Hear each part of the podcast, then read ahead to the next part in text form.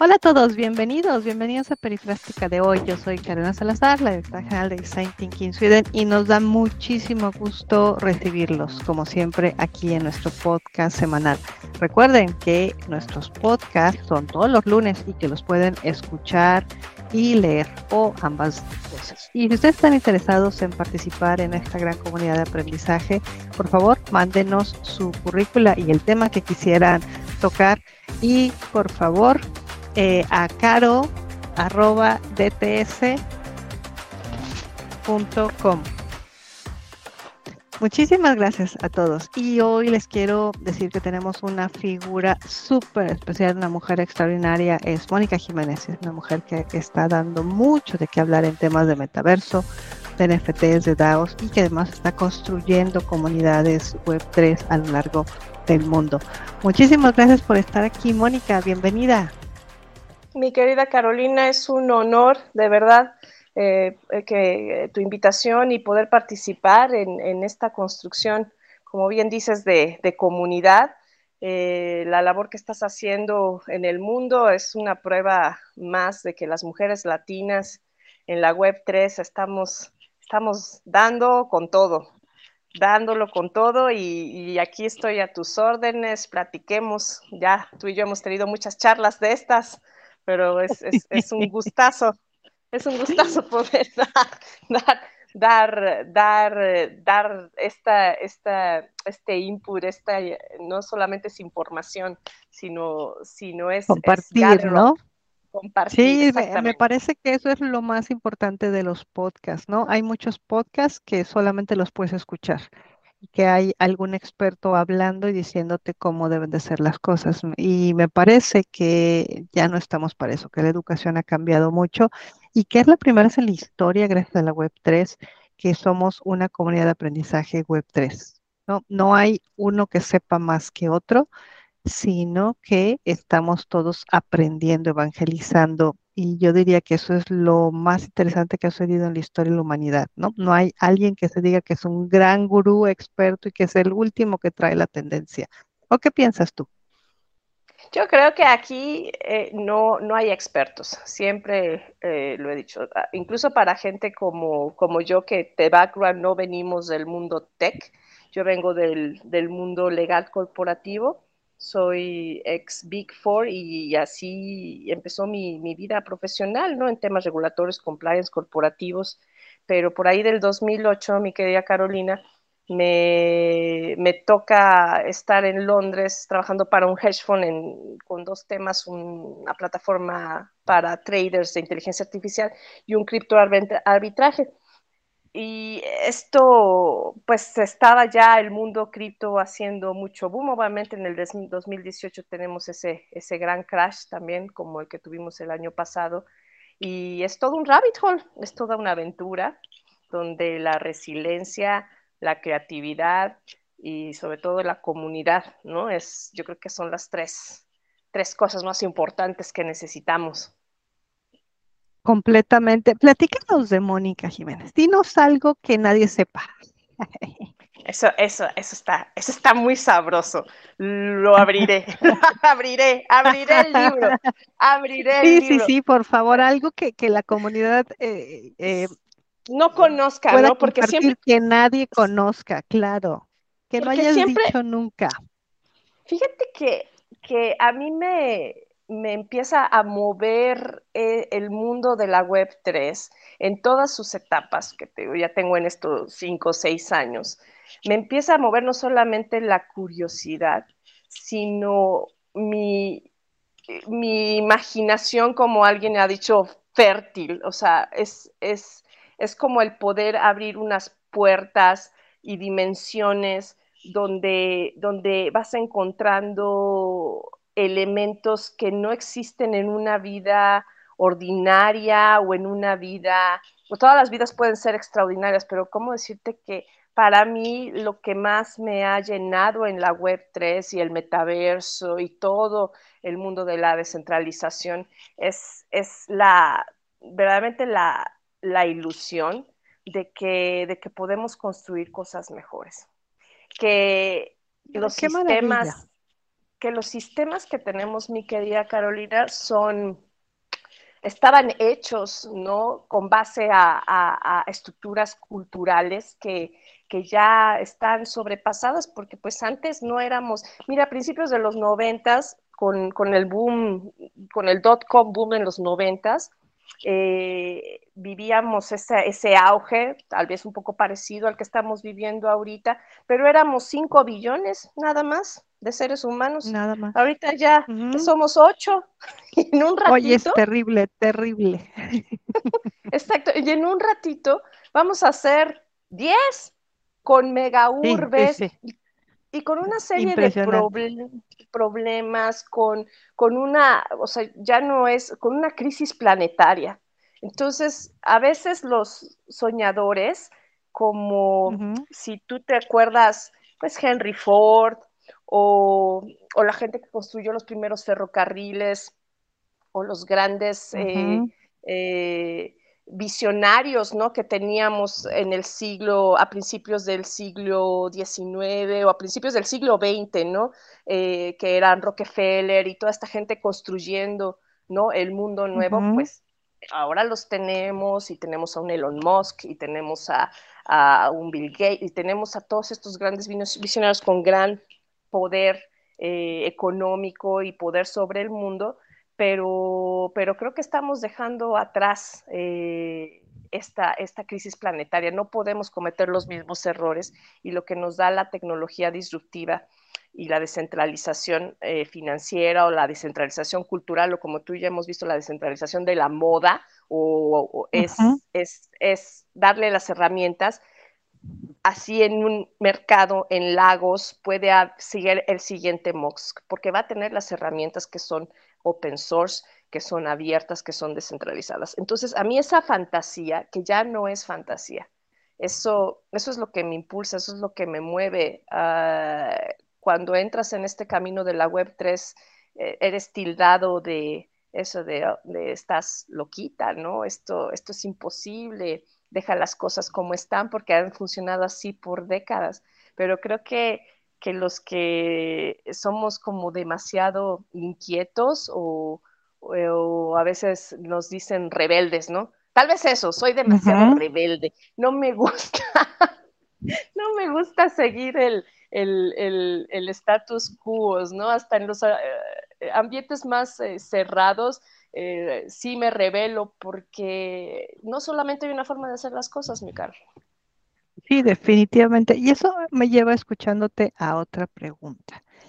¿Qué habilidades crees que se necesitan para poder manejar esta, esta nueva Web3, esta inmersión, esta individualización, esta adaptación? Y sobre todo, ¿qué, qué, qué es lo que tú podrías poner en la mesa que se necesita para llevar proyectos NFTs, metaversos y DeFi? Mira, es, es, es, es, bien interesante. Te voy a poner una, una, metáfora que me quedó muy grabada cuando empecé este viaje ya. Eh, y vamos a poner, por ejemplo, el tema de la educación. El tema de la educación que es tan importante, sobre todo nosotras que apoyamos mucho a la comunidad de mujeres, ¿no? Eh, porque hay mucho gap que llenar y no queremos que pase lo mismo como pasa en el aspecto financiero. O sea, las mujeres estamos tomando otra vez este, este, estas riendas, ¿no? Y estamos cargando otra vez el, mundo en, nuestras, en, nuestros, en nuestros brazos como mamás, ¿no? Estamos otra vez tomando este, de los sistemas patriarcales este, este mothering. Entonces, esta imagen me, me gustó mucho y se me quedó muy grabada porque si antes, cuando construíamos educación, pensábamos que estábamos construyendo una casa, entonces, ¿qué pones primero? Tu terrenito, tus cimientos, le pones los bordes, echas el cementito y vas poniendo tus ladrillos, ladrillos y vas construyendo, construyendo hasta que tienes un, pues lo que quieras, ¿no? Un castillo o una bungalow, dependiendo, ¿no? Tenías esas herramientas si eres afortunado, porque somos el 3% de la gente afortunada que tiene los medios para crear, por ejemplo, una base de educación y después una profesión y un patrimonio. Y así, así pensábamos que era construir. Eh, y ahora estamos viendo que la Web 3 es, es, es tener una tienda de campaña, un backpack muy bien armado y que cada dos años vas a, vas a tener que cerrar tu backpack, recoger tu tienda de campaña y mudarte a lo siguiente. Y eso es lo que va a pasar en el mercado laboral, mi querida Carolina. Y eso es lo que está pasando ahorita con toda la, la digitalización y tanta crisis que, que, vamos a vivir más recurrente. Vamos a ver crisis de ahorita obviamente en, en, mitad de recesión eh, o a principios de una recesión que probablemente, no quiero especular muchísimo, pero probablemente dure unos dos o tres años más. Eh, tenemos que estar listos y listas para eso, para que todas tus herramientas educativas, profesionales, no importa la edad que tengas, tienes que, eh, se dice como cliché, innovarte, pero esta flexibilidad que necesitas. Yo creo que la más, las dos más importantes eh, cualidades que tienes que aprender a desarrollar es la resiliencia y estar más resiliente que nunca y más flexible que nunca. Es decir, que si hoy te toca estudiar, este, no sé, Python, aunque no seas técnico diguero, pues tienes que entrarle. Bienvenido. bienvenido. Que si nunca en tu vida has hecho podcast y que si nunca has tenido un personal brand, eh, porque, porque, porque somos generaciones diferentes y porque no somos tiktokeros, pero, pero podemos ser otra cosa más. Pero que esta flexibilidad... Vas a tener que empezar a hacerlo. Ajá, vas a tener que empezar a hacerlo. Porque, porque esa es una tienda de campaña que vas a doblar y cada dos años eh, vas, a, vas a brincar a otro lugar y a otro lugar y a otro lugar. Y eso es lo que tienes que enseñar a las generaciones que vienen. Qué, maravilla, me encantó tu, metáfora. Y mm, en ese viaje de cambiar de, de, lugar, de región, de país, de horario, con esa backpack, ¿dónde queda blockchain? ¿Dónde queda cripto? ¿Dónde queda DeFi? ¿Dónde queda? Mira, es es a veces, creo que estamos ahorita en la etapa, mi querida Carolina, que, que como escuchamos tanto hype en las palabras acordarse que todo, nosotros todos somos lenguaje. El mundo está construido por el lenguaje, la cultura, todo. O sea, nosotros tenemos que aprender a usar herramientas eh, que, no necesariamente tienen que ser blockchain, que no tienen que ser cosas que no entendemos. Simplemente tenemos que entender que la forma en comunicarnos es, vital ahora porque hay mucha confusión, eh, la educación no es suficiente y sobre todo el tiempo no es suficiente para poder enfrentar el tsunami a lo que nos estamos enfrentando. Información.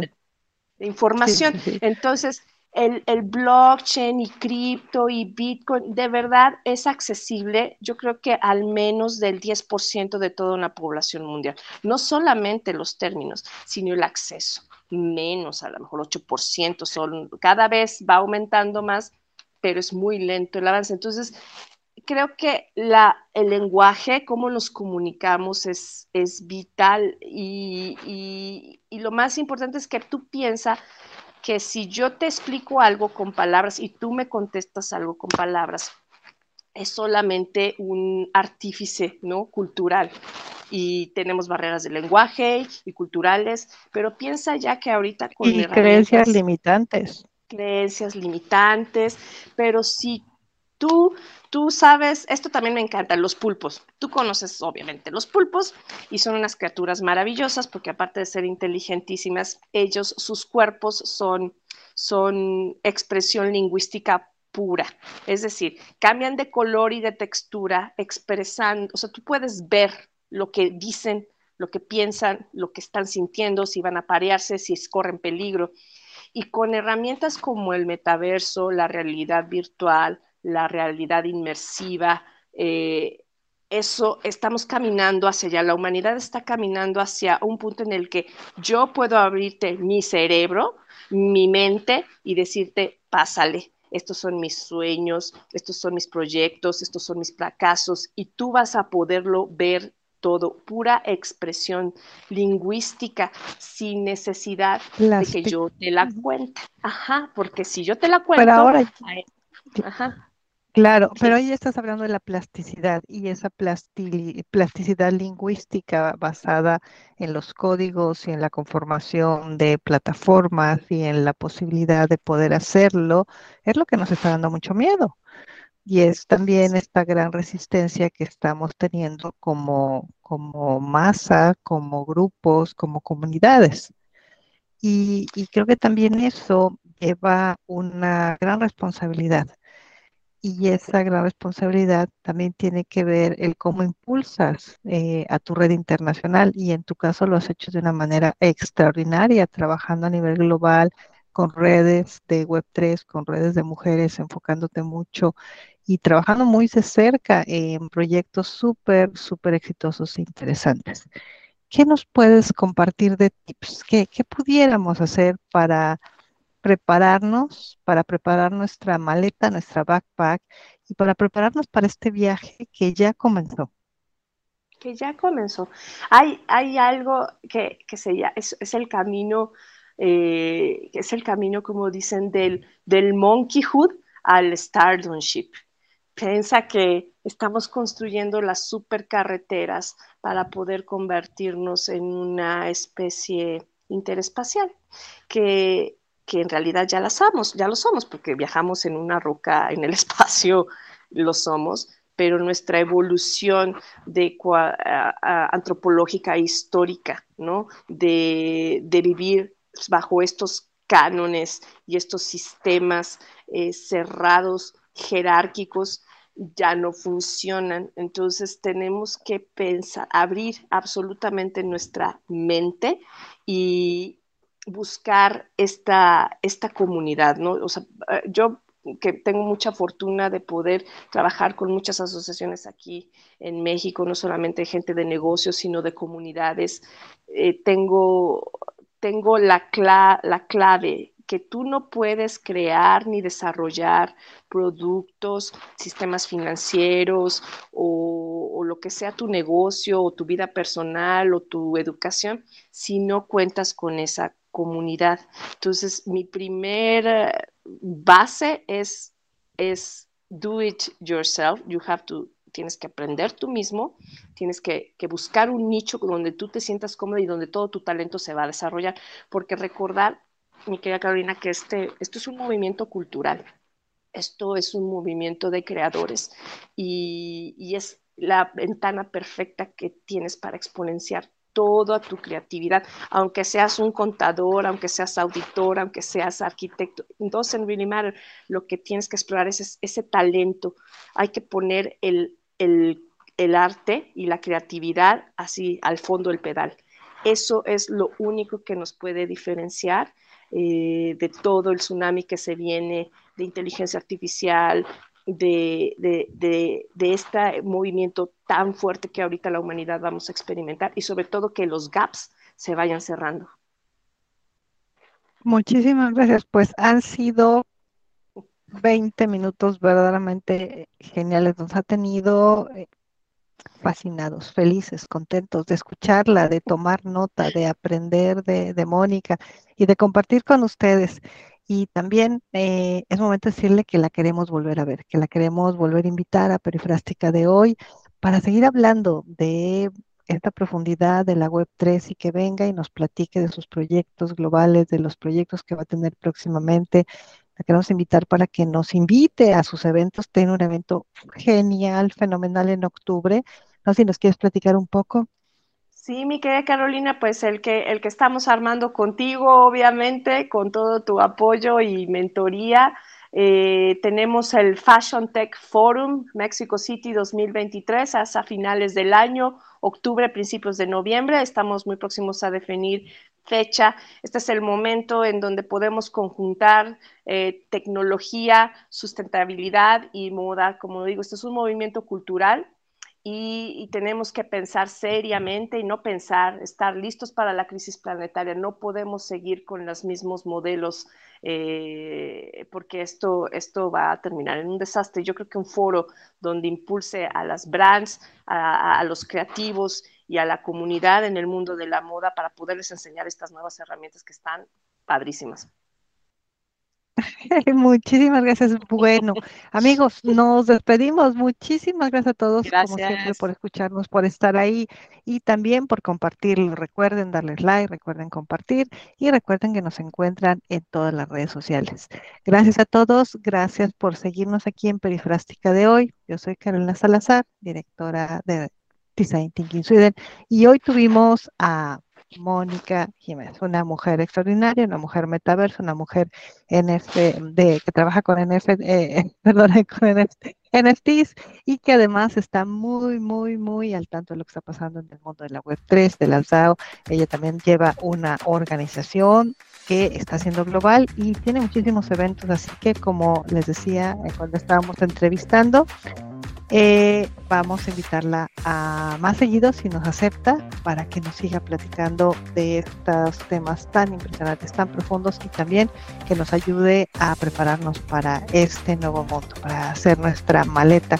Y por qué no, que nos invite a un viaje, a que nos ayude a saber poner nuestra nuestra tienda de campaña y que nos diga pues dónde ir, que también necesitamos guía y, y, conocimiento de personas tan extraordinarias como ella. Mónica, muchísimas gracias por haber estado. Es un honor, Carolina, es un honor. Muchas gracias. Muchas gracias a todos, que les vaya muy bien.